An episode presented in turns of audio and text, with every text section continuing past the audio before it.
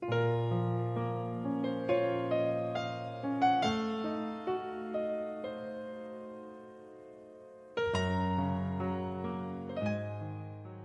贝儿，欢迎收听子墨读课文。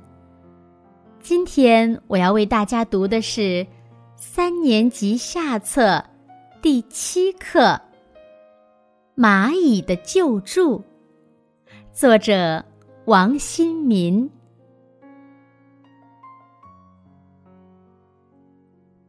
夏天的一个午后。我给阳台上的几盆花木浇水，在浇石榴时，发现有几只黄蚂蚁浮在水面上挣扎着。我知道，蚂蚁虽不会游泳，但它们是生命力极强的小生灵。我没有对它们实施救援。因为花盆中的水很快就会渗下去，蚂蚁就可以着陆了。不一会儿，水没有了，几只蚂蚁在湿漉漉的泥土上又恢复了正常活动。但有两只不幸的黄蚂蚁被湿泥埋住了半截身子。正努力挣扎着向外爬，可又爬不出来。我想，我应该救助一下这两个落难者了。我必须找一样细小的工具，不然，用手指或稍微粗点的小棍儿，都有可能使救助变成杀生。但是，当我从室内取了一枚大头针走出来时，一件意想不到的事情发生了。两只被埋的蚂蚁同时被另外两只同伴救助着。那两只来救助的黄蚂蚁正用力向外拉他们的同伴。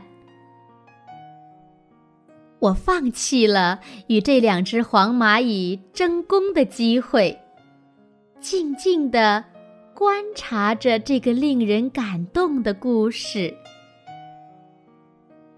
一只蚂蚁先被同伴救了出来，另一只在同伴的奋力救助下，也从泥土中挣出了身子。他们小心翼翼地向四周试探了一番，便迅速逃离了。奇怪的是，有一只黄蚂蚁却没有离开，而是在救助现场继续闲咬泥土，似乎下面还埋着什么东西。我想看个究竟，就没有打扰他。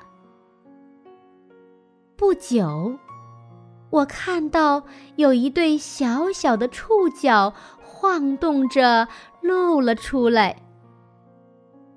原来，下面还有一个落难的同伴。这次，我必须要帮助他们了，因为这场水灾。是我造成的。我在这些小生灵面前是负有责任的，甚至可以说是罪过。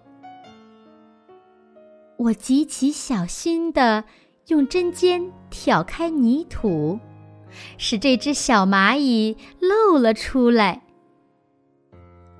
黄蚂蚁看到同伴后，立即上前去亲吻。触抚，并试图将它衔走。这时，被救助的蚂蚁已经恢复过来，与黄蚂蚁互相用触角碰了一下，便一起离开了。我不是昆虫学家，不知道蚂蚁的救助行为是一种偶然，还是出自本能。但我觉得，在这一点上，他们确实表现出了一种我们人类所应该具有的道德品质。好了，宝贝儿，感谢您收听子墨读课文，我们下期节目再见。